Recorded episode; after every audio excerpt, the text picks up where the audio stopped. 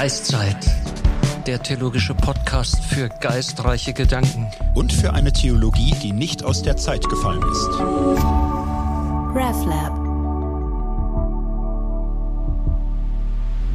Herzlich willkommen zur 16. Folge unseres Podcast Geistzeit. Ich freue mich wieder mit Andi Los unterwegs sein zu können. Oh Mann, 16. Was ja. haben wir bloß gemacht, Thorsten? Ja.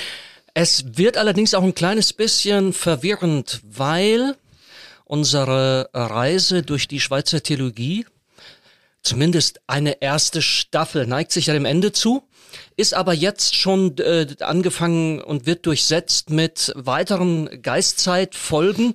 Die gehören aber zu unserem äh, neuen Projekt Spirituell Leben und Beten, was man auf unserer Homepage Fokus Theologie ja auch dann ergrund, äh, ergründen und erforschen kann. Also einfach so zur Orientierung, das ist nicht alles jetzt streng durchnummeriert, Reise durch die Schweizer Theologie. Es wird ein bisschen bunt und durchgemischt. Aber unsere ZuhörerInnen kriegen das hin.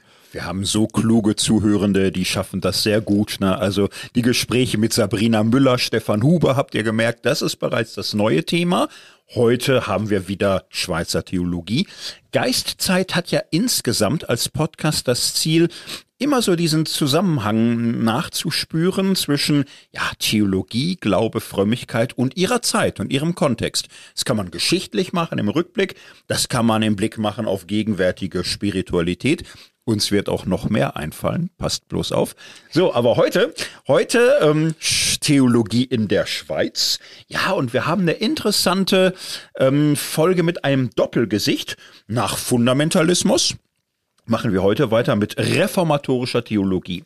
Und Doppelgesicht meine ich so. Zum einen machen wir Theologie Schweiz Geschichte, mal den großen Bogen vor 500 Jahren. Vor 500 Jahren gab es die großen Zürcher Disputationen 1523, machen also einen Rückblick auf Zwingli, so und die Anfänge der Reformation in Zürich. Und wir fragen aber auch nach der Gegenwartsbedeutung. Also was machen wir aus heutiger Sicht mit diesem spannenden Erbe? Ist, wenn man so möchte, unser Beitrag zum ja, Reformationsjubiläum, vor, vor allem aus Stadt Zürcher Sicht. So, und wir machen es auch deshalb, weil es in der Schweizer Theologie mehr gibt als Fundamentalismus, Pietismus, Feminismus, religiös-soziales, dialektische Theologie, alles, was wir hatten. Es gab und gibt immer schon, auch die letzten 100 Jahre, immer einen breiten Strom von Theologie, die sich ja an der Reformation ausrichtet. Also in Zürich könnte man nennen Gerhard Ebling, Pierre Bühler, Ingolf Dalfert, Christiane Tietz. Wir könnten noch viel mehr nennen, historische Forscher, Forscherinnen. So, da ist einiges. So, darum heute einfach dieser Beitrag Beitrag Rückblick auf Zürcher Reformation und Zwingli. Und das ist natürlich auch deshalb interessant, also interessant, aber auch schwierig. Wir sind ja zwei Deutsche. Ne? Ja. Es wird ja, glaube ich, auch deutlich werden jetzt. Äh, ähm, äh, wir werden vorsichtig sein. Es ist ja immer so eine heikle Geschichte, wenn da Leute von außen meinen, ja. sie könnten äh, das mal erklären. Und wir, also ich hoffe aber, dass das auch ein bisschen so ein Zugewinn auch ist. Also ähm, wir arbeiten jetzt beide hier in der Stadt Zwinglis, fühlen uns wohl und es ist für uns also mal wieder eine hervorragende Gelegenheit, tiefer rein reinzugehen, ähm, unserem äh, sich wohlfühlen äh, sozusagen tiefer nachzuspüren, ähm, äh, der DNA, die die hier gelegt worden ist und immer noch spürbar ist, auch ähm, auf den Grund zu gehen. Aber wir werden es behutsam und vorsichtig versuchen. Ja, so gut Deutsche das können. Ne? Ihr wisst hier Bescheid, wir geben uns Mühe, wir kommen an unsere Grenzen, aber wir gucken mal. Ja, ich meine, Andi, du bist ja schon lange hier in der Schweiz. Wie ist es dir ergangen? Irgendwann wirst du gemerkt haben, man kann hier nicht so mit Luther-Sprüchen über überall alle Fragen lösen oder so. Hier ist doch sehr viel mehr Calvin und Zwingli in der Luft. Wie ist es dir mit, damit ergangen? Naja, einerseits bei meine äh, theologische Biografie hat das ja so gebracht, als ich hier in der in die Schweiz kam und Dozent für systematische Theologie wurde.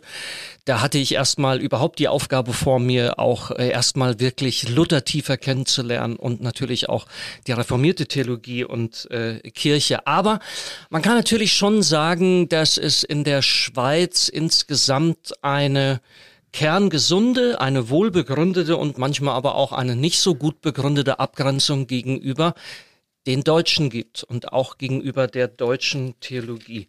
Und ähm, das äh, kriegt man dann zu spüren durch einen schönen, sympathischen Spruch, mir sind da Schweiz. Ja, also das, da wird einem so deutlich gemacht, hier, komm, pass auf, hör dir das mal an. Es gilt natürlich auch äh, für die, für die Theologie. Ähm, man legt Wert darauf, dass man hier eben auch eine eigene Reformation, eine andere Reformation gehabt hat. Und diese Andersartigkeit, äh, das ist erfrischend, das ist wichtig, dass das auch äh, wahrgenommen wird, auch aus deutscher, auch aus vielleicht eher lutherisch geprägter ähm, Perspektive. Ähm, da herrscht tatsächlich viel Unbekanntheit. Und ich würde es vielleicht sogar sagen, Calvin ist noch mehr bekannt, Zwingli. Zwingli fällt gerne mal unten drunter durch. Also Marburger Religionsgespräch und sowas, das weiß man natürlich. Aber das ist so mein allgemeiner Eindruck. Ähm, und ich muss jetzt auch zugeben, es gab ein paar Fettnäpfchen, wo ich reingetreten bin. Und zwar so in ganz bestimmten Kontexten. Ich nenne mal so zwei. Vor 30 Jahren. Ich erinnere mich, äh, Wobei das nicht mehr ganz 30 Jahre hier ist. Das war dann äh, vor, vor etwas über 20 Jahren, als ich hierher kam als, als Dozent dann. Ähm, ich war an einer Tagung und ich meinte, ich könnte da mal mit den kirchlichen Bekenntnissen argumentieren. und dann habe ich eigentlich mal erst gemerkt, ah, es gibt hier in der Schweiz Bekenntnisfreiheit. Und ich dachte, hä, auf welchem schmalen Brett stehen die denn? Bekenntnislosigkeit. Nee, nee, nee, Bekenntnislosigkeit, das war für mich direkt negativ aufgeladen, ja.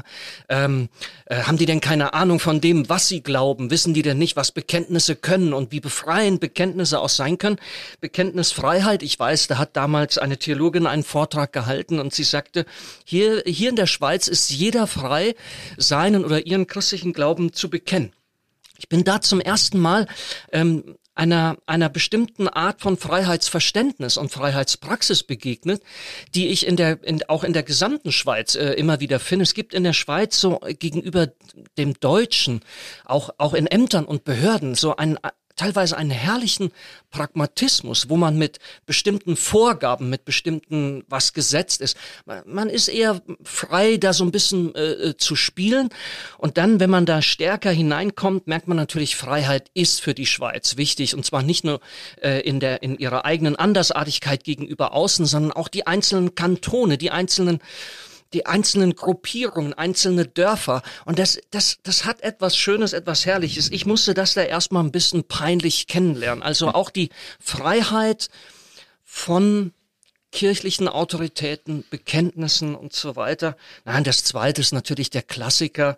Also ich war damals so gerade für mich dabei, äh, das Sakrale neu zu entdecken, äh, gestaltete Räume, Atmosphären. Ich hatte in der Begegnung mit orthodoxer Frömmigkeit für mich sogar die Ikonen, die Ikonenmalerei entdeckt. Ich betete und ähm, äh, betrachtete äh, Gott mit äh, mit Hilfe von Ikonen. Und ich weiß, ich habe dann mal ähm, an, in einer Morgenandacht eine Kerze angezündet. Ähm, und es ist mir auch passiert, dass ich diesen Abendmahlstisch Altar genannt habe. Give me a break. Und dann stand da sogar so ein, äh, ich weiß nicht, ob es ein Kruzifix oder einfach ein Kreuz war. Und hinterher kam dann ein, ein reformierter Kollege zu mir und meinte, ach, sowas machen wir hier nicht. Ne?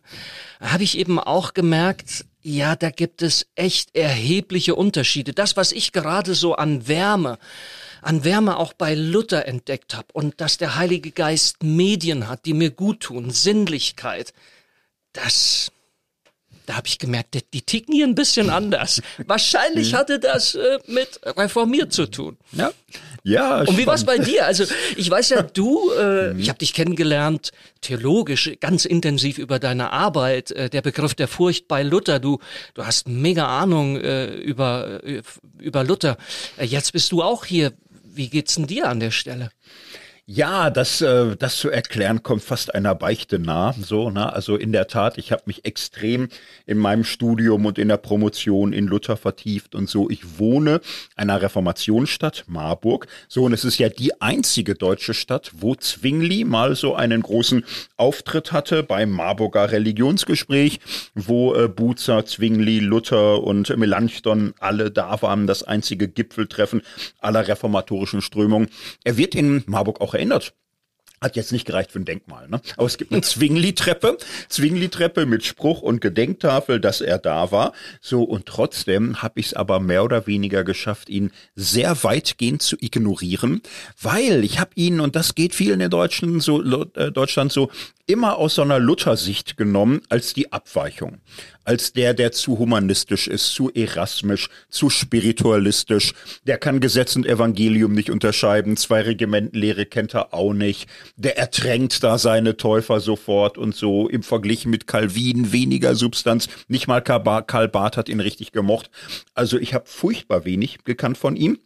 Ich habe vor zwei Jahren ja dann so Oktober äh, 2022 so gemerkt, oha, mein Leben geht so langsam Richtung Schweiz. Ich habe dann sehr schnell angefangen, erstmal Zwingli-Bücher zu bestellen und mich tatsächlich auch Band für Band durchzulesen. Ich musste mich erstmal gewöhnen, am Anfang Luther Entzugsschmerzen gehabt und so, aber habe ihm immer mehr schätzen gelernt. Also daher wirklich beichte, ich bereue es, dass ich ihn so wenig kannte. Er ist absolut eine Entdeckung wert, auch für alle Deutschen Deutschen. Gucken wir mal, ob wir das heute auch so ein bisschen deutlich machen Ja, das wäre echt schön, wenn da äh, klar würde, was es da alles eben äh, zu holen gibt. Jetzt auch im Zusammenhang mit diesen Ereignissen, die wir ja in diesen Wochen äh, im Oktober hier ein wenig feiern werden. Äh, diese ja, diese Disputation im Jahr 2023. Bevor wir aber zu diesen Disputationen kommen, ähm, wäre es vielleicht doch ganz gut, wenn wir uns mal einen kleinen Überblick verschaffen. Zwingli,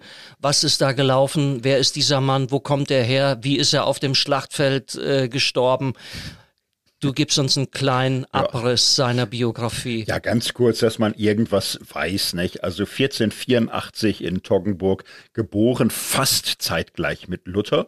So Kanton St. Gallen ähm, stirbt 1531 in der Tat in Kappel am Albis äh, gestorben. Er wurde gevierteilt, nicht schön und so, ist vorher aber wahrscheinlich schon ähm, tot gewesen.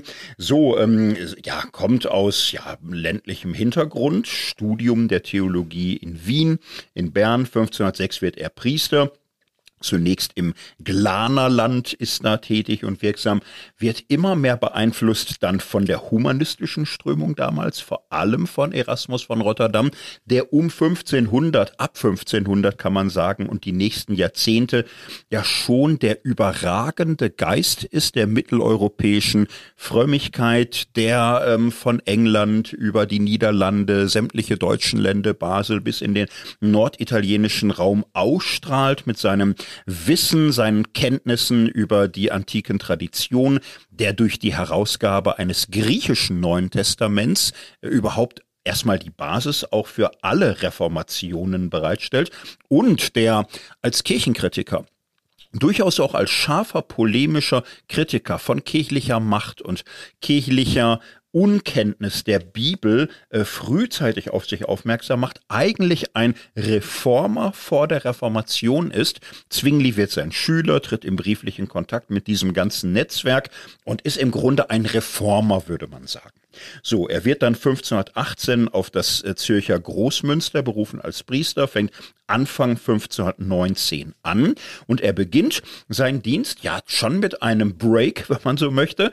Ähm, er predigt nicht über die altkirchlichen Perikopentexte, die es da so gab, die vorgeschrieben sind, sondern er sagt, äh, Matthäus Evangelium fange ich an und mach jetzt so Kapitel für Kapitel jeden Sonntag. Ich gehe das durch. Bibel, Bibel ist äh, Grundlage unseres Glaubens. So, er wird ein Kritiker auf verschiedenen Ebenen. Er kritisiert das Söldnertum sehr stark, wo es in der Schweiz üblich war, junge Menschen wurden verkauft, verliehen als, ja, Söldner, wenn man so will, die in Kriegen mitfochten. Er hat da selbst mitgewirkt, teilweise als Feldprediger, so in seiner Glaner Zeit. Dann aber gemerkt, wie viel Grausamkeit, wie viel äh, Tod und, und Sterben damit verbunden ist, wird ein scharfer scharfer Kritiker, also er ist sozialpolitisch, sozial sehr stark engagiert. Und er wird ein Kritiker kirchlichen Aberglaubens, so heiligen Verehrung, Reliquien, all das ist ihm viel zu viel, Pracht, Kunstschätze, dies und das, Fastenvorschriften. So ein äh, wichtiges Ereignis ist das Wurstessen, das öffentliche Wurstessen in der Fastenzeit. Er selbst macht gar nicht mit. So Froschauer, der Drucker ist da äh, vorne mit dabei, aber er sitzt dabei und findet das offensichtlich auch gut. 1522 eskalieren diese Dinge. Auch Kritik an Bildern, Kritik am Zölibat, all diese Sachen. So, ähm, also Zwingli zum Beispiel 1522 zieht er mit einer Frau zusammen und lebt mit ihr eine quasi Ehe mit Anna Reinhardt, so weil er sagt, das Zölibat ist eine menschliche Erfindung. Heiraten, ja, wer wird mich schon verheiraten als Priester? Egal, ich bin davon überzeugt, wir ziehen jetzt zusammen. Die heiraten erst zwei Jahre später. So, so schafft man Gerede, ne? Und es gibt Kritik an ihm. Was ist denn mit ihm? 1523 kommt es zur Disputation, dazu gleich mehr. Januar und Oktober ähm, 1523, äh, 1523. Äh, In den nächsten Jahren kommt es zunehmend zu einer Zürcher Kirchbildung und äh, Zwingli strahlt mit seinem Einfluss weit aus. Bern wird zum Beispiel 1528 gewonnen. Es gibt Auseinandersetzungen mit radikalen Strömungen, den Täufern. Zwingli wird zunehmend der Sprecher der, ja, der äh, eidgenössischen, der Schweizer Reformation. In dieser Funktion streitet er sich mehr und mehr mit Martin Luther über das Abendmahl. So die Schriften gehen hin und her, 1526, 27, 28. Ein Gipfel 1529 in Marburg führt dazu, dass alle Reformatoren sich einig werden in Rechtfertigung, in Gnade, in Bedeutung der Bibel, in ganz vielen Fragen, in der Taufauffassung, im Abendmahl nur halb. So, das ist aber für Luther Grund genug zu sagen, das war's. Dann haben wir eben keine Glaubensgemeinschaft, keine Kirchengemeinschaft. Zwingli war der, der gesagt hat, na, wir sind doch eigentlich sehr nah beieinander. Können wir nicht trotzdem assoziiert oder alliiert bleiben? Der äh, hessische Landgraf hätte das auch ganz gern gehabt. Nee, aber in Wittenberg, Luther war da schon ein scharfer Hund. Keine hundertprozentige Einigung, ist gar keine Einigung. So, ähm, also das äh, scheitert. Äh, Zwingli wird dann in Inner schweizerische Auseinandersetzungen hineingezogen. Es gibt einen ersten Kappeler Krieg 1529. Muss gestehen, ist so mein Lieblingskrieg in der Weltgeschichte. da ähm, kocht man Suppe am Ende. ja, ja, und vor allem, also man marschiert bisschen rum, man mobilisiert und, und so und sagt, ach komm, wir verhandeln noch mal kurz, bevor wir wirklich schießen und dann sofort Frieden, ohne dass es zu Kampfhandlungen kam. Der zweite Kappeler Krieg 1531, ja, ein bisschen schwierig, ne? Zwingli reitet als Feldprediger mit, es wird gestritten gestritten, war er auch bewaffnet, war er in Kampfhandlung involviert. Er kommt Oktober 1531 zu Tode. Sie werden von den Katholiken besiegt. Der Hintergrund war schon, dass Zwingli der Überzeugung war, die Freiheit des Wortes Gottes darf niemand einschränken und wenn diese innerschweizerischen Katholischen da glauben, sie dürften Evangeliumsverkündigung verbieten oder die Ausbreitung der Bibelübersetzung einschränken, ja, dann Krieg, dann, dann geht's nicht anders. Aus heutiger Sicht, du lieber Himmel, was sollen wir sagen? Er wird gevierteilt, es ähm, herrscht große Bedrückung in Zürich. Mit Heinrich Bullinger ist aber jemand bereit, der ähm, die Zürcher Reformation für die nächsten Jahrzehnte in Zwinglis Geist weiterführen kann. So viel mal als ganz grobe Orientierung, dass man ungefähr weiß, wo man ist. Ja, du hast es schon genannt, äh, so ein bisschen in den Jahren vorher. Spätestens ab 1519 dieses legendäre Fastenbrechen, dieses Wurstessen, ähm, das war so der Auftakt dann auch äh, zu dem, äh, was dann erstmal gegipfelt ist und sein Höhepunkt in diesen beiden Disputationen des Jahres 1523 geführt hat. Also ähm, die Kritik äh, führt tatsächlich auch äh, zur Gegenkritik. Ähm, es ist eine Zeit äh, der, der Unruhe. Ähm, Thorsten, da würde ich, be bevor wir, oder ich gebe mal gerade so den, den, den Überblick, dann, ich würde da gerne noch mal drauf zurückkommen, damit wir auch ein bisschen spüren, vielleicht, was war das damals für eine Zeit. Ähm, Im Januar 1523 äh, berufen der kleine und der große Rat Zürichs eine Disputation ein, und zwar mit dem Ziel, äh, Frieden und Ruhe zu bewahren, Stabilität äh, sicherzustellen weil man eben gemerkt hat, es brodelt an allen Ecken und Enden. Ähm, und ähm, es wird über Zwinglis Verkündigung ähm, diskutiert. Und das Interessante, was passiert, ist es nicht nur, dass hier eine weltliche Obrigkeit sozusagen die Geistlichen herbeizitiert, sondern es äh, wird auch klar gemacht, das soll auf einer ganz bestimmten Grundlage passieren, nämlich auf Grundlage der Bibel allein. Und das muss man, glaube ich, schon wissen. Das hat jetzt vor allen Dingen auch die Katholiken ähm, in, in, die, in die Bredouille gebracht. Also Johannes Fabri, eigentlich der führende Kopf in der äh, Konstanzer äh, Kurie, er war Generalvikar die erfahren, ähm, die, die, die kommen damit in eine Position, dass die Art und Weise, wie man sich vielleicht herkömmlich in den Disputationen verhalten und argumentiert hat, das wird wie ausgehebelt. Wenn die Grundlage die Bibel ist, dann muss man eben auch biblisch und schlagfertig entsprechend argumentieren.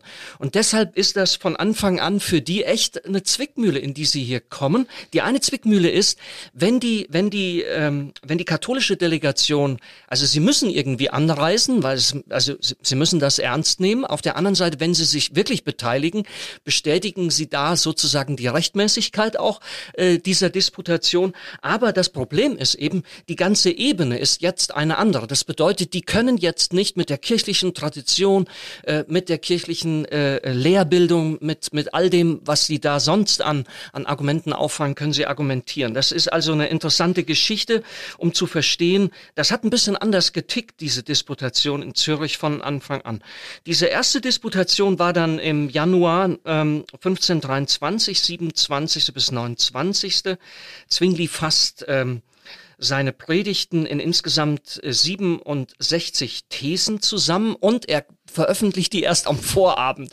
Also ich weiß auch nicht, ob es da Informationen gibt, warum oder nicht, aber äh, äh, es wird gesagt, dass äh, die äh, Delegation um Johannes Fabri eben erst äh, wirklich auch in Wintertour da auf der Hinfahrt nach Zürich äh, Wind von bekommt.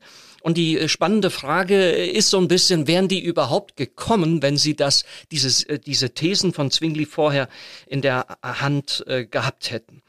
Und ähm, es wird äh, disputiert ähm, unter der Leitung, unter dem Vorsitz des äh, Bürgermeisters der Stadt Zürich, Markus Rüst. Ich hoffe, ich habe den richtig ausgesprochen. Ähm, und ähm, ja, der Rat äh, beschließt, Zwingli kann weiter predigen wie bisher. Also voller Sieg äh, für Zwingli und seine Leute. Niemand darf ihn verketzern und alle Priester sollen sich auf die Auslegung der Bibel konzentrieren. Ähm, wir haben den Sommer 23. Zwingli macht jetzt aus seinen 67 Thesen ausführliche Erläuterungen.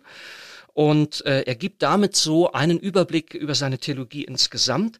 Und die Lage bleibt unruhig. Und zwar nicht nur jetzt ähm, Unruhe äh, zwischen Zürich Stadt und den ländlichen Gebieten, nicht nur zwischen denen, die äh, gegen äh, die Erneuerung, gegen äh, Reformation äh, sind, äh, sondern auch Unruhe innerhalb ähm, äh, derer, die sagen, da muss jetzt was Neues, da braucht es äh, eine Reformation her. Also eifrige Schüler äh, fangen an, Bilder zu zerstören beziehungsweise abzuhängen. Es gibt so eine Gruppe, die sich radikalisiert, ja, und die dann eben auch ein Stück weit äh, die Macht des, des, äh, des Rates äh, äh, bestreitet und eben gerne noch schneller und nicht so bedächtig und behutsam und mit gemäßigtem Tempo äh, vorwärts äh, gehen will, sondern die einfach Gas geben wollen.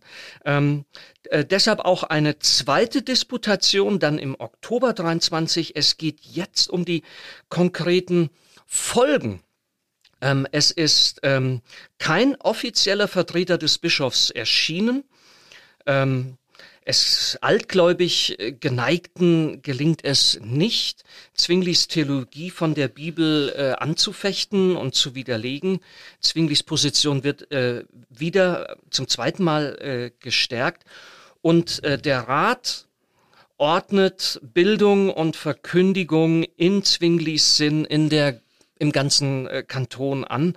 Äh, faktisch nimmt äh, der Rat der Stadt jetzt tatsächlich auch kirchenleitende Funktion ein und damit ist der Weg frei für eine Kirchengründung. Ja, und äh, wenn man das so jetzt mal versuchsweise aus katholischer Sicht würde bewerten wollen, würde ich sagen, das ist ein Putsch, ein abgezockter und heimtückischer Putsch. Es sind einfach Fakten geschaffen worden. Der Zwingli hat alle möglichen Kirchenregeln im Vorfeld ver verletzt.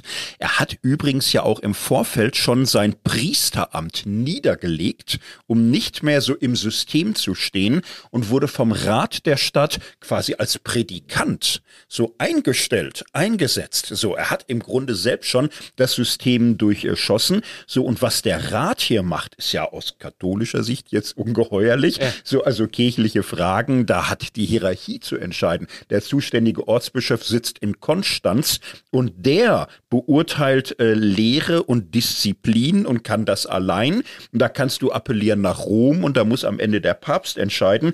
Aber der Rat äh, ordnet hier letztlich eine Disputation über Lehrfragen an und definiert die Regeln so, dass überhaupt nicht die Hierarchie und die Kirchengesetze gelten, sondern allein die Bibel. So, es wird im Grunde schon eine reformatorische Basis zur Voraussetzung gemacht, ohne dass das diskutiert wurde. So, und dann merkt man, die Altgläubigen sind nicht so bibelfest wie Zwingli. Man hat ihnen aber auch null Chance zur Vorbereitung gegeben. Man könnte sich als Katholik heutzutage ja auch mit der Bibel halbwegs ehrenhaft rühren, so oder wehren, aber Zwingli Kennedy hat ein Jahr alle Themen durchgepredigt. Jetzt hat er die Thesen. Er steht voll im Saft. Es sind seine Thesen. Und äh, die Katholiken werden hier wirklich aufs Eis geführt. So und am Ende übernimmt der Rat eine Schiedsrichterrolle in Fragen, die ihn eigentlich nichts angehen, würde man sagen. Was hat denn der Rat zu entscheiden? wie man mit Bildern und Altären, mit Zölibat, mit Fastengesetzen umgeht oder worüber gepredigt wird. Dass der Rat am Ende verfügt, ab jetzt wird überall nur noch Bibel gepredigt, ist ungeheuerlich. So man sieht aber auch, ähm, es entsteht ja nicht sofort ein Bürgerkrieg in der Stadt, sondern die alte katholische Ordnung und Selbstverständlichkeit war innerlich so hohl und morsch, dass sie innerhalb Stadt Zürichs regelrecht kollabiert. Und man hat ja insgesamt so riesige Probleme mit Luther im Reich und überall, wo Menschen was lesen und denken, merken sie, die Altgläubigen halten in dieser Frühzeit der Reformation überhaupt nicht Schritt mit den reformatorischen historischen Veröffentlichungen. Da kommen die erst sehr viel später zu. Also es wird nicht sofort eine neue Kirche gegründet offiziell. Inoffiziell passiert das. Es passiert einfach, dass sich hier eine Christenheit außerhalb der römischen Hierarchie konstituiert. Es gibt Leute, die sagen, da wurde sogar eine neue Art von Veranstaltung erfunden. Diese Disputation war nicht, äh, du hast es schon angedeutet, äh, so wie man normalerweise disputiert. Man hat sich zwar bemüht, indem man äh, Universitäten äh, versucht hat, mit an Bord zu holen. In der zweiten Disputation war auch der Vorsitz nicht mehr beim Bürgermeister, sondern ich glaube bei drei äh, Doktoren äh, der Theologie. Also man hat schon einiges äh, getan und trotzdem war die ganze Veranstaltung, hatte schon was Geniales, mhm. muss man auch sagen. Und äh, was mir eben auch aufgefallen ist, ähm, das, äh, das äh, hast es auch angedeutet, man kann schon sagen, ähm, würdest du es bestätigen, also die, die katholische Kirche war, das war hier in Zürich schwierig, weil es war einfach bekannt, was läuft. Es war bekannt, Zölibat, das leben die nicht. Die, die Bischöfe äh, ließen sich, ließen sich das bezahlen. Ähm, wenn, wenn, wenn gebeichtet wurde, dass, dass ein, ein Priester eben ein, ein Kind äh, hatte, ja, und dann äh, wurde da Geld abgedrückt und solche Dinge waren bekannt und vermutlich war das auch ein Teil äh, dieses äh, Prozesses, wo das Ganze in einer schnellen Weise wie zusammengefallen ist und urplötzlich stand das auf einer neuen, eigentlich schon auf einer reformatorischen Basis. Ja. Ähm, ja, und diese Zürcher Disputation wird zum Leitbild zu ganz vielen Stadtreformationen überall in Mitteleuropa, also Bern 1528 so ähnlich, aber auch ganz viele Reichsstädte in Deutschland. So irgendwann werden die ähm, Stadträte aktiv. Vorher kann man sagen, hat Wittenberg ja ganz schlicht auch der Kurfürst weniger offensiv oder angriffig, aber letztlich indirekt ab 1522 Dinge laufen lassen, die auch auch zu einer reformatorischen Kirchbildung geführt haben. Aber Zwingli ist hier, äh, Zürich ist wirklich Vorreiter, das so öffentlich und eben auch mit mittels einer Disputation zu machen. Wir werden auf diese enge Verknüpfung von Politik und Staat und Kirche und Religion äh, am Ende nochmal zurückkommen müssen, denke ich. Aber lass uns doch einsteigen so ein bisschen in die inhaltliche Geschichte. Ähm, reformatorische Theologie. Ja, es gibt ja diese 67 Thesen von Zwingli, die hat er in Windeseile zusammengestellt vor der, vor der Tagung. So, und im Laufe des Sommers, also Sommer 1523, wurden die veröffentlicht mit ausführlichen Erläuterungen. Auch das hat er sehr schnell zusammengestellt. Man merkt es, ständig hat er mittendrin das Bedürfnis zu sagen, ich fasse noch mal kurz das Wichtigste zusammen. Das sind heute in heutigen Büchern so knapp 400 Seiten, also ja, längerer Text. Ich persönlich finde, es ist eine großartige Einführung in frühe, frische, reformierte Theologie. Also für alle, die so ein bisschen nerdiger sind oder es studieren dürfen, Theologie, äh, echt eine Lektüre wert. Das lohnt wirklich, weil man den ganzen Zwingli wirklich noch so in Gärung und im frühen Aufkochen ähm, finden kann dabei. Das erste, was man so aus ähm, na, einer deutschen oder auch lutherischen Sicht oft mitbringt, ist so ein bisschen der Vorbehalt, ja, Zwingli aber ist das nicht am Ende doch eigentlich sehr erasmianisch, sehr humanistisch, was der alles macht? So, heutzutage würde ich sagen, ja, Gott sei Dank. So, also dieser ganze Anspruch, aufgrund der Bibel vernünftig die Wahrheit der eigenen Lehren erweisen und begründen zu können. So, das ist erstmal ein sehr humanistischer Anspruch und man würde es allen gewünscht haben, damals grundsätzlich zu sagen, lass uns kämpfen um die Wahrheit, aber lass alle ihre äh, Schwerter stecken, äh, lass uns diskutieren, lass uns dafür eine vernünftige Basis zu bringen. So, und diese Bibelbegründung, das äh, bringt nicht die Reformation. Das ist einfach ein Missverständnis. Äh, Luther selbst kann sagen, das haben im Grunde ja auch schon so seine nominalistischen Lehrer gebracht. Man könnte zurückgehen, Wycliffe hat es im 14. Äh, Jahrhundert. Jan Hus hat es im 15. Jahrhundert. In der ganzen humanistischen Bewegung, vor allem bei Erasmus, setzt sich das durch, also dass die alle so bibelunkundig sind auf altgläubiger Seite, ist auch ein bisschen deren Schande. Ne? Das ist echt ein Problem. Da gab es eine lange Vorbereitungszeit drauf, ähm, kritisch zu fragen, was sind diese ganzen Traditionen, die wir hier so haben, wie kann man das von der Bibel her beurteilen?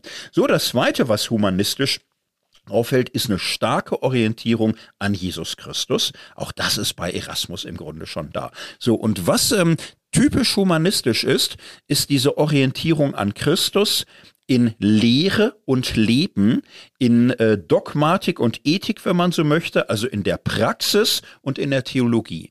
Und das merkt man schon und das ist anders als in der deutschen Reformation. Es geht nicht sofort oder nur immer so um Rechtfertigungslehre und, und, und so, sondern es geht umfassend darum, sich zu orientieren am Wort Gottes als Lebensregel und eben auch als befreiende Lehre.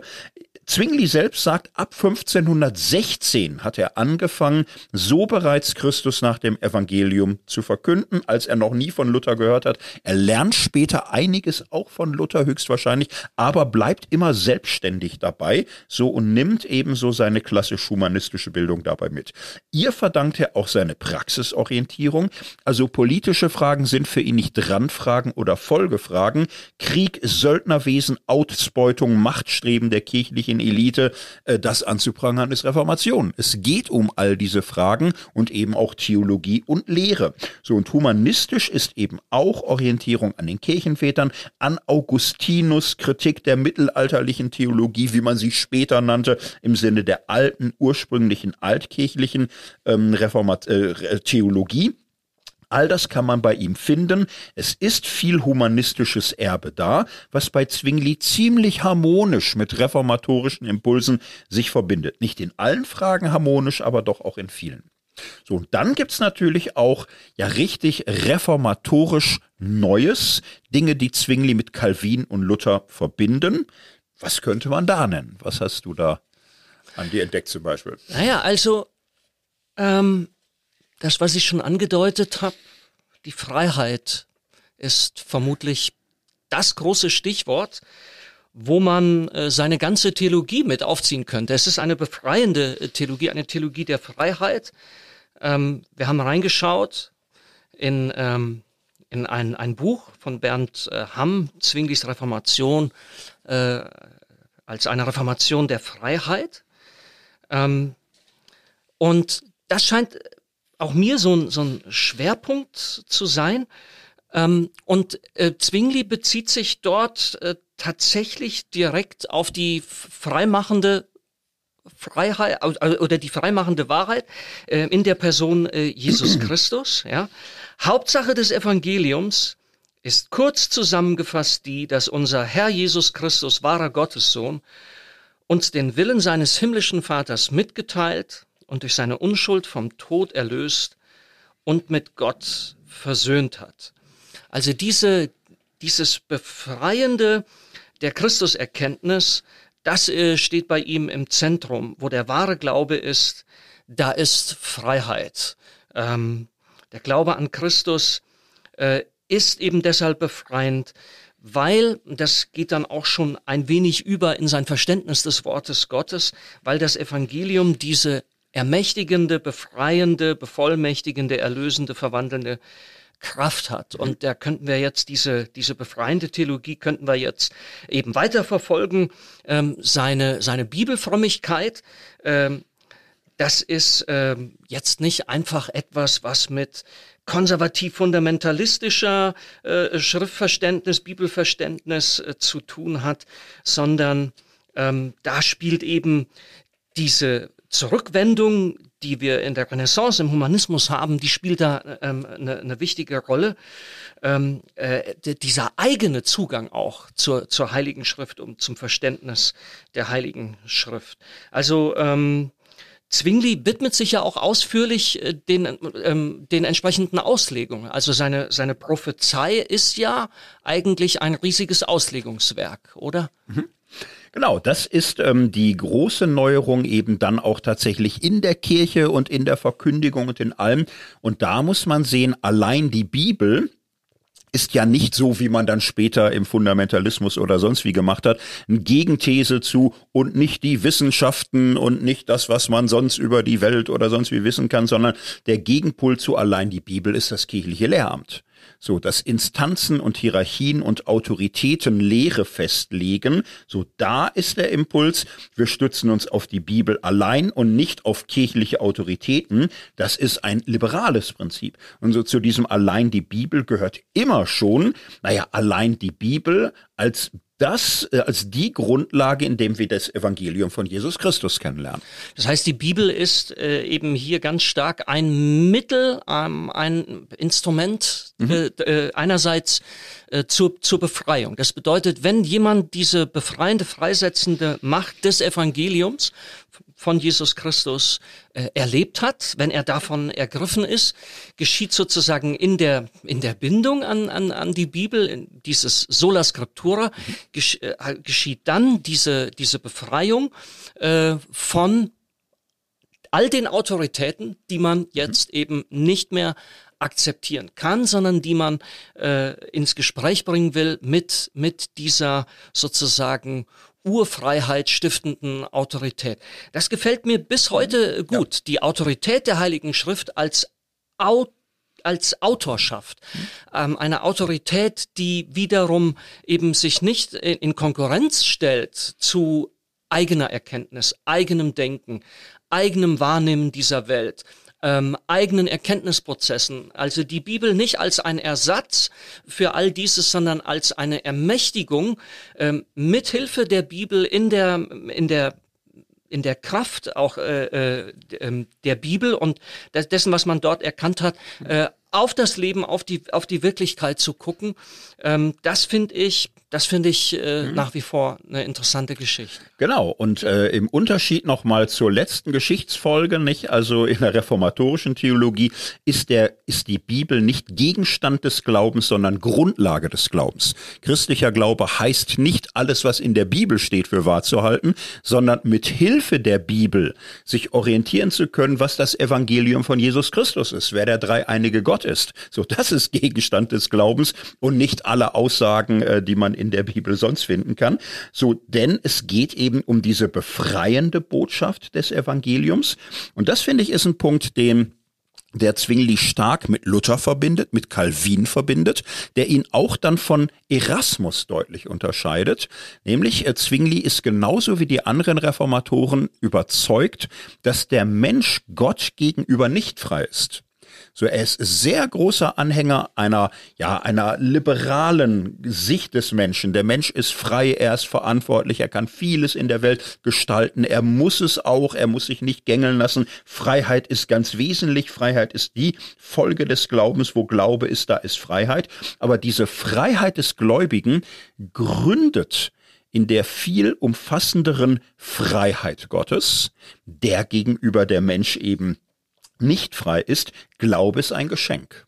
Glaube ist etwas, was die Gnade in uns bewirkt. Wir sind Gott gegenüber nicht frei, sondern erfahren im Evangelium, im Wirken des Heiligen Geistes in uns. Und das ist bei ihm ganz entscheidend. Der Geist wirkt, der Geist äh, schafft Glauben, der Geist erneuert uns. So und in diese Richtung, in dieser Hinsicht sind wir schlechthin abhängig wie ein späterer reformierter Theologe das formulieren soll. Das ist äh, für äh, Zwingli ganz, ganz entscheidend. Und in dieser Unfreiheit gegenüber Gott wurzelt unsere wahre Freiheit gegenüber allen kirchlichen, staatlichen oder weltlichen Autoritäten. So, und das ist für Zwingli immer eine befreiende Erkenntnis gewesen. Auf Gott kann ich mich bedingungslos verlassen so, ich muss vor ihm keine Verdienste erwerben, keine Leistungen erfüllen, nicht durch irgendwelche Frömmigkeitsbefolgung oder innerkirchlichem Gehorsam mich als würdig erweisen. Nichts davon würde funktionieren, daran kann ich nur scheitern, so könnte ich nur verzweifeln, sondern in der Begegnung mit Gottes Wort erfahre ich meine Ohnmacht, ich kriege mich selbst nicht in dem Griff. So und in dieser Ohnmachtserfahrung erlebe ich die Freisetzung, die Begnadigung, das Empowerment durch Gott, der mich durch seine Gnade und Liebe leben lässt und frei sein lässt, so dass ich dann eben auch diese Welt gestalten kann. Das ist sehr schön. So, man merkt bei Zwingli ist es auch sehr existenziell. Er hat 1519 ähm, die Pest gehabt, lag lange Monate lang auf dem Tod, war nicht sicher, ob er es überlebt. Ich glaube, man spürt ihm immer so ab, diese tiefe Erfahrung in der äußersten Not kannst du nur Gott vertrauen und du findest in dir und nirgendwo mehr Halt. Wenn's hart aufkommt, hält nur der allmächtige Gott. So eine Frömmigkeit des Gottvertrauens, die schimmert eigentlich durch alles durch, was er schreibt. Sehr lesenswert bis heute, finde ich das. Also ich finde das äh, bis heute auch interessant, äh, diese Zuordnung von göttlicher Freiheit und menschlicher Freiheit, eben nicht im Modus der Konkurrenz, des, äh, des sich gegenseitig Ausschließens, sondern eben in einer positiven Zuordnung. Es sind wie zwei unterschiedliche Kategorien.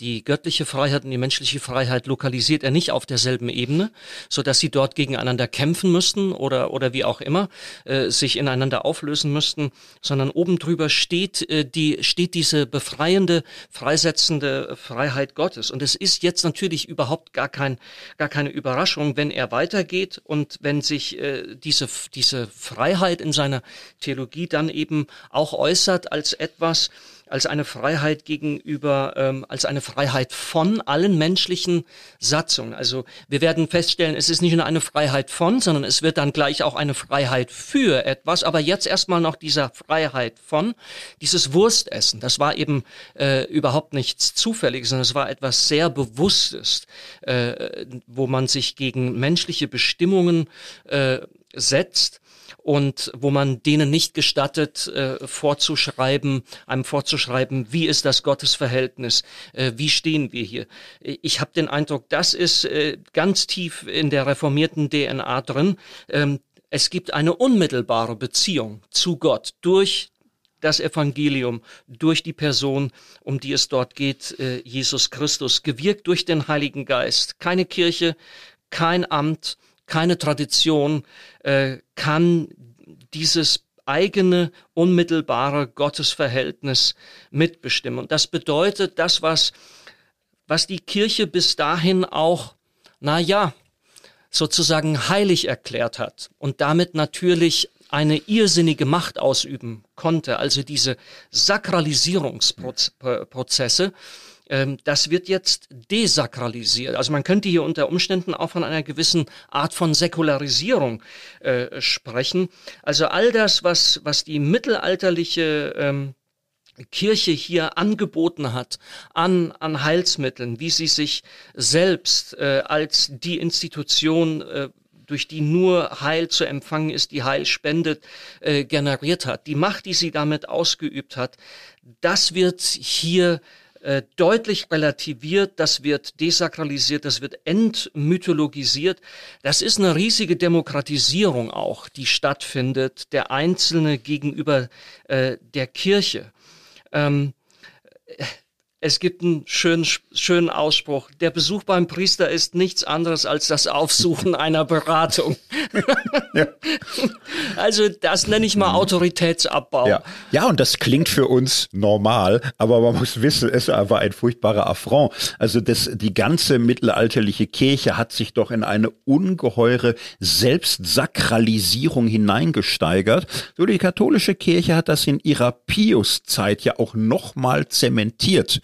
So 19. bis 20. Jahrhundert, so bis nach dem Zweiten Weltkrieg gibt's eine Kirchenkultur. Da sitzt der Heilige Vater in Rom und, und jeden Priester sprichst du als, als ehrwürdigen Vater an. So diese Kultur, Priester sind heilige Gestalten. Sie haben eine Aura. Sie haben ein Charisma. Sie sind nicht Menschen wie du und ich. Es sind wirklich Säulen der Wahrheit. Sie sind sakrale Instanzen. Da macht ähm, Zwingli äh, vor 500 Jahren also ein ungeheurer disruptiven Schritt, indem er die Kirche als Organisation quasi handstrichartig säkularisiert. Es ist nur eine Organisation. Sie ist nicht besser als ein Wirtschaftsunternehmen oder der Staat. Sie ist nicht heiliger. So, die, die kirchlichen Dinge müssen geordnet werden. Der Rat der Stadt kann das zur Not genauso gut, wenn die kirchliche Organisation irgendwie dysfunktional geworden ist. So, diese Entsakralisierung all dieser Zwischeninstanzen ist ungeheuer stark bei Zwingli in der frühen Reformation. Das wird eben auch bezogen auf Bilder, auf Fastenvorschriften, auf Altäre, auf Kunst, auf alle möglichen Traditionen, für die er einfach kein Respekt mehr aufbringt. Das kann man ihm vorwerfen. Erasmus wird eingeladen, ob er nicht in Zürich Unterschlupf finden will. Überall wird's ja so ein bisschen heißer.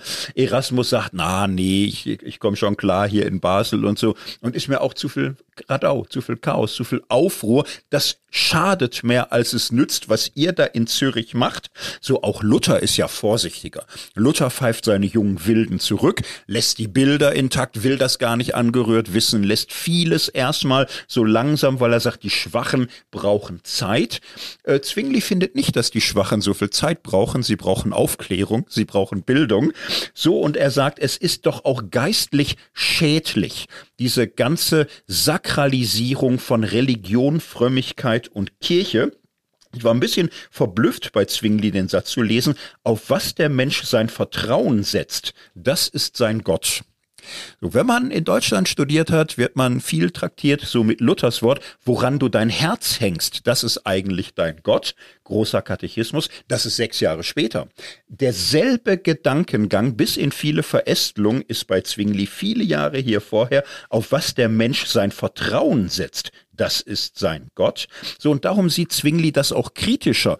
Die Bilder, Fastenvorschriften, Frömmigkeitsübungen, das sollst du nicht. Wozu nimmst du in der Not deine Zuflucht? So, wenn es Heilige, wenn es Bilder sind, wenn es nicht Gott selbst ist, wenn es nicht die persönliche Gottesbeziehung ist, dann brauchst du da keinen Schonraum als Schwacher. Diese Dinge schaden dir. Sie trennen dich von Gott. Du brauchst wirklich biblische Aufklärung. Diese Freiheit von der Kreaturvergottung, die macht Zwingli sehr stark und da kann er auch ein bisschen ruppig sein. So, und das setzt sich insgesamt durch hier tatsächlich auch in der Schweiz diese Freiheit von ist dann ganz stark auch eine Freiheit zur.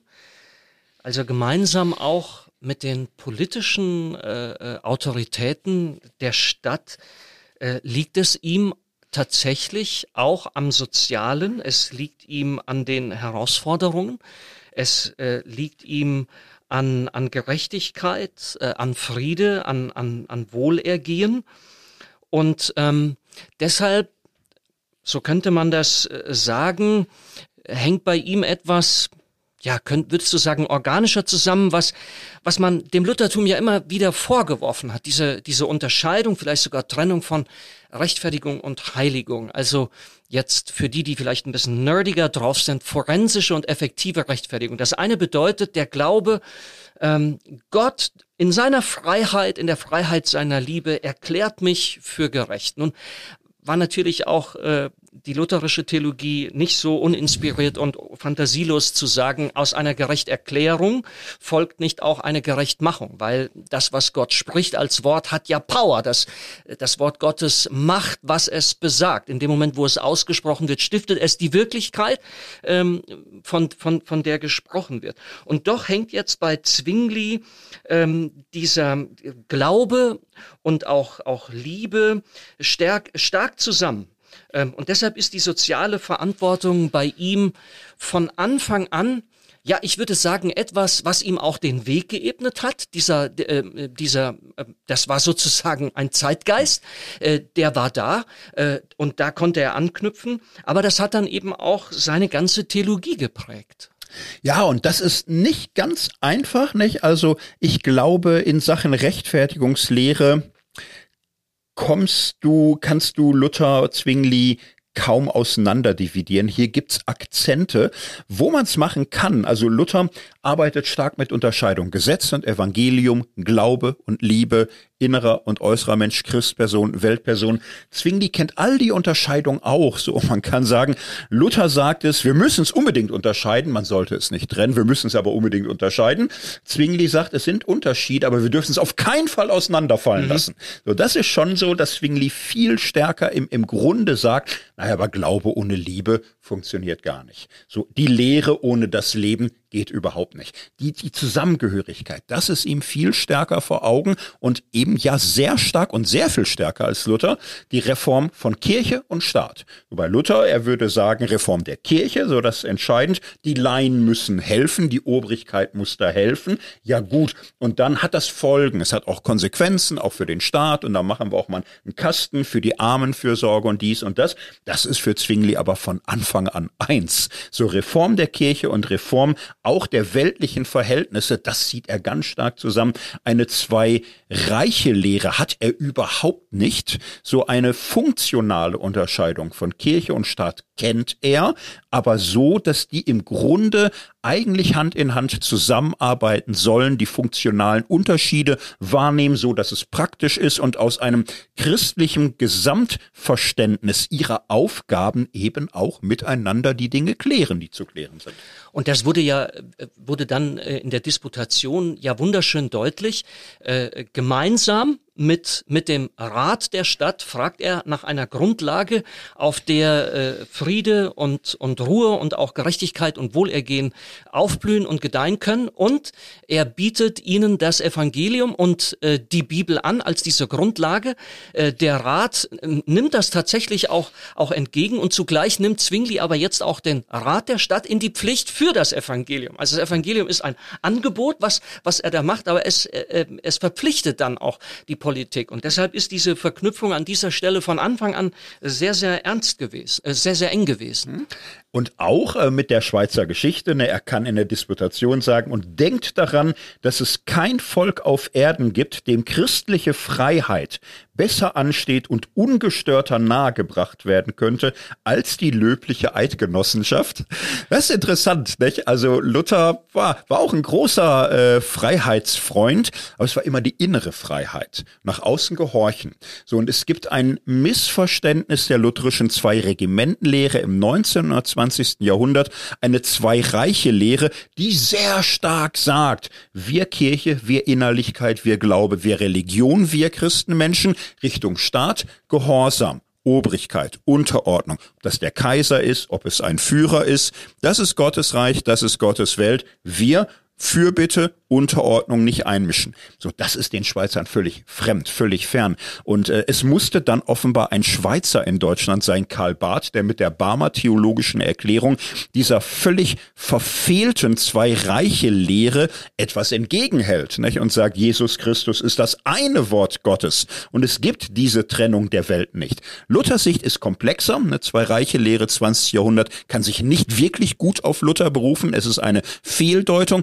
Ich fürchte aber in Luthers Praxis hat er dieser Fehlentwicklung schon auch Vorschub geleistet, dass die Schweiz sich insgesamt liberaler entwickelt als Deutschland, hat sie wesentlich auch Zwingli zu verdanken. Sogar mehr als Calvin, würde ich mal behaupten.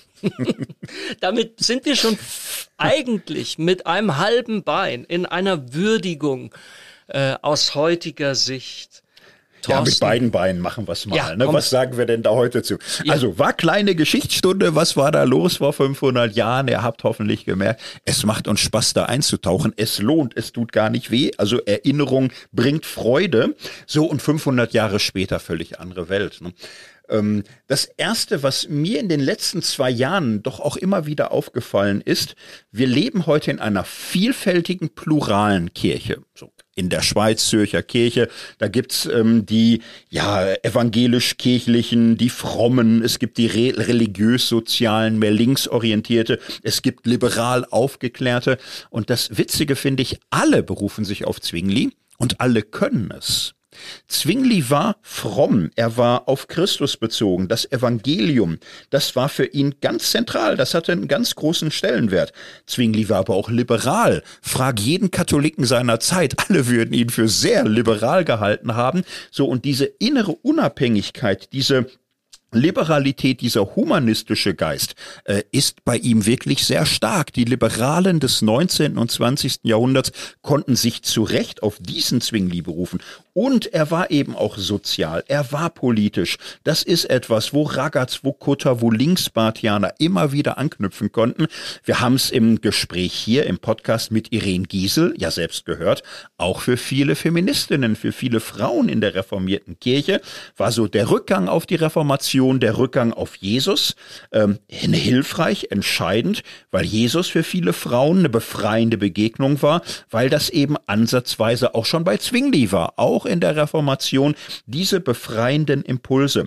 So, also das heute wahrzunehmen bei Zwingli sind all die Strömungen, die wir heute kennen, miteinander noch verbunden könnte helfen. Das heißt jetzt nicht, vergesst eure ganzen Parteien alle zurück zu Zwingli, dann werden wir gesund. Das wäre ja auch ein Verlust an Ausdifferenzierung, was wir heute haben. Aber ich glaube, es tut in der reformierten Kirche wirklich gut.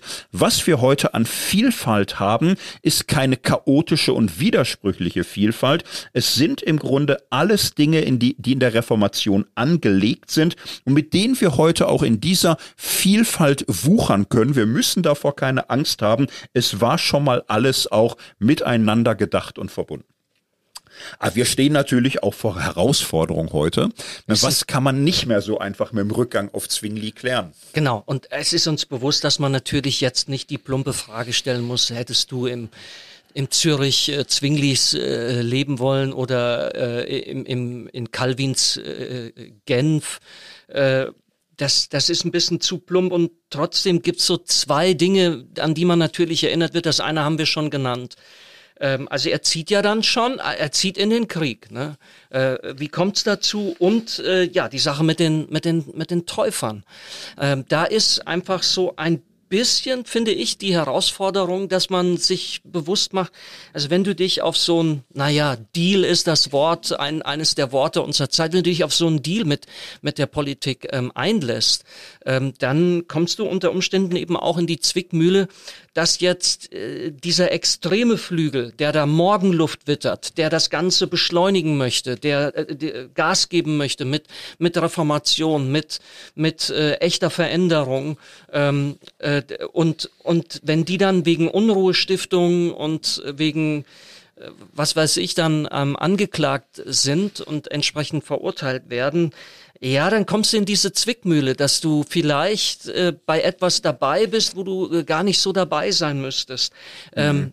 wie, wie siehst du das? Ja. das da habe ich was, da, ich spüre da was Kritisches, wo ich denke, oh, ja, ich, ich glaube, es ist gut, eine kleine Spannung zu spüren. Zum einen finde ich, sind wir heute einfach historisch gebildet genug, die Menschen nach ihrer Zeit beurteilen zu können. Also einfach zu sagen, Zwingli ist schuld, dass die frühen Baptisten ertränkt worden sind in der Limmat. Ähm, 500 Jahre, bau dir eine Zeitmaschine, guck dich um. 1525 Bauernkrieg in Deutschland, Zehntausende Tote, Aufruhr, Täuferreich zu Münster, hm, paar, zehn Jahre später. Also es gab Angst um Aufruhr, um Chaos, um Instabilität. Todesstrafe war damals kein Ding, muss man schlimmerweise sagen. So, es wurde verkündet und so, also 1524 sagte man, Kinder müssen getauft werden. Das ist Pflicht, das ist Zwang. Wenn du dein Kind nicht taufen lässt, Todesstrafe. So aus heutiger Sicht äh, äh, ein Ding zum in Ohnmacht fallen. Andere Zeit, andere Welt. Es war schon auch so gesamt äh, ja in allen Landen üblich, diese Brutalität aufzuwenden, um Ordnung zu halten. So, das ist das historisch-hermeneutische Verstehen. Auf der anderen Seite bin ich natürlich heilfroh, dass man irgendwann gesagt hat, und es ist grausam und es ist furchtbar und es geht so gar nicht. Und man muss ja auch sehen, die Schweiz, ähm, hat Gott sei Dank nicht so deutsche Tendenzen entwickelt, sich in Glaubenskriege bis an den Rand der Selbstauslöschung zu pushen. Und trotzdem, Kappeler Kriege, 16. Jahrhundert, Toggenburger Kriege, 18. Jahrhundert, Sonderbundkrieg, 1847 noch. Es ist ja eine Kette von Religionskriegen, so die die Reformation nach sich zieht. Evangelische und katholische haben es nie vermocht, religiöse christliche Gegensätze religiös christlich zu bewältigen. So und am Ende ist es doch der liberalen, aufgeklärten Veränderung der Stimmungslage ab dem 18. und 19. Jahrhundert zu verdanken, dass man staatliche Ordnung, staatlichen Rechtsfrieden schafft, quasi unter Umgehung kirchlicher Machtansprüche und Autoritäten, dass die Kirchen im Grunde depotenziert werden, dass man ihre Hoheit auch über Schule und über vieles nicht mehr akzeptiert und zu einer liberalen Staatsordnung findet ab 1848 endgültig. So die Kirchen haben gleichzeitig sich ja auch immer mehr demokratisiert. Rita Famos hat das neulich in der NZZ sehr schön gezeigt, Kirchenpräsidentin der EKS, dass ja für Kirche und für Staat je jeweils Demokratie eine lange Lerngeschichte ist, die gleichzeitig irgendwie auch stattfindet. So es ist aber auch eine Lerngeschichte, in der man sich bewusst absetzt von der starken Stellung des Christentums kirchlicher Gestalt über das Gemeinwesen. Anders wäre es nicht gegangen. Und wenn man von daher, von dieser Entwicklung auf Zwingli zurückguckt, muss man irgendwie sagen, also diese teils theokratische Tendenz in seiner Sicht, dass man am Ende auch mit Kriegen dem Wort Gottes Bahn bricht. Gott sei Dank ist das vorbei. So heißt aber auch, wir als reformierte Kirche sehen, wir können natürlich nicht mehr uns brutto an Zwingli anschließen. Wir müssen auch eben durch Aufklärung, durch Modernisierung hindurch und sehen, was bleibt. Ne? Was ist das reformierte, bleibende Erbe, für das wir heute einstehen können? Lass uns abschließend noch mal kurz äh, ein oder zwei Aspekte. Was, was können wir, was können wir konkret von, von Zwingli lernen? Also, Profil hat der Mann schon gehabt. Ähm, seine Hoffnung, dass man einfach sagen kann, äh, das gesellschaftliche äh, Zusammenleben, das geschieht und wird gedeihen, äh, äh, Ordnung und, und Friede können hergestellt werden auf der Basis der Heiligen Schrift. Und wenn wir uns dann alle darum bemühen, so sein Ansatz von, in Anführungsstrichen, Theokratie, das ist, das ist äh, enttäuscht worden. Ähm, aber ich habe irgendwie schon den Eindruck, hm, ähm, es gab mal so, also als es anfing, wusste äh, einer mit seinen äh, Leuten schon zu erzählen, was ist die Geschichte Gottes mit uns Menschen?